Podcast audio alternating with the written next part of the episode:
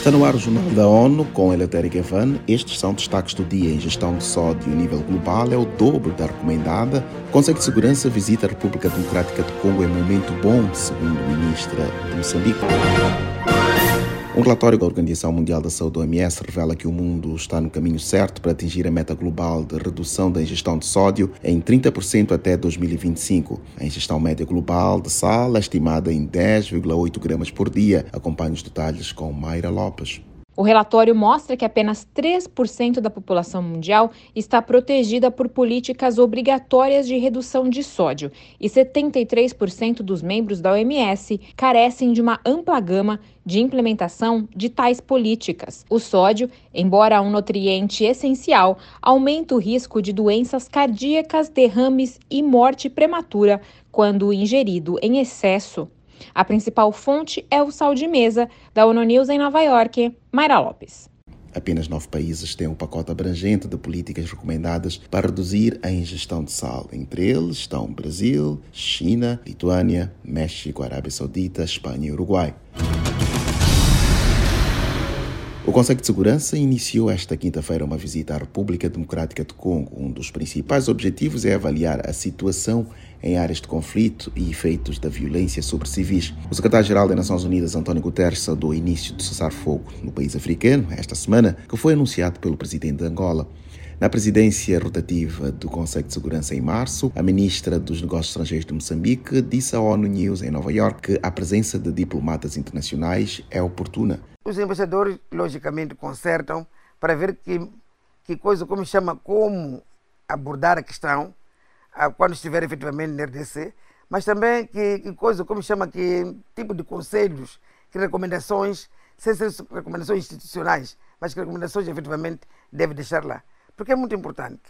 A situação é uma situação sensível, então, como africanos que somos, como disse, nós também estamos ligados, realmente estamos preocupados. Somos da SADC também, tanto como Congo é, até porque agora está a presidir a SADC.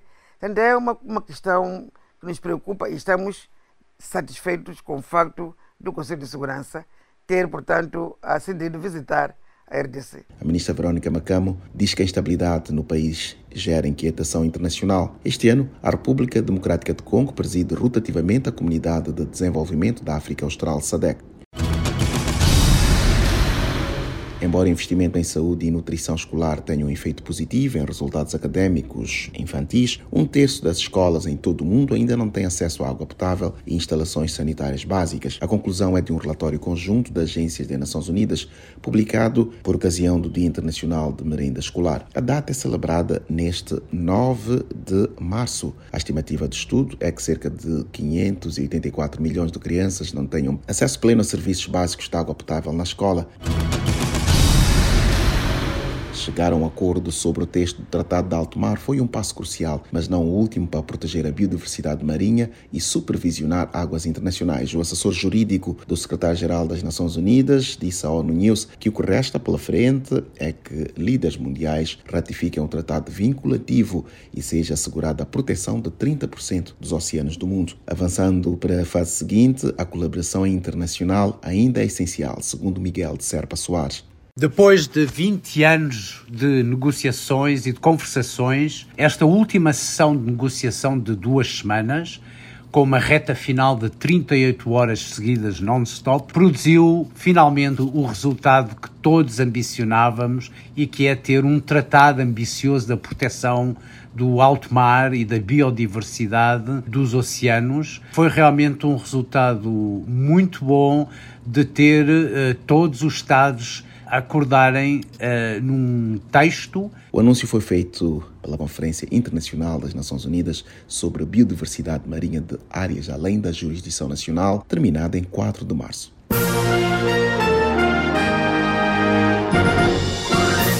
Confira mais detalhes sobre estas e outras notícias no site da ONU News em português e nas nossas redes sociais. Para seguir-nos no Twitter, digite arroba ONU News.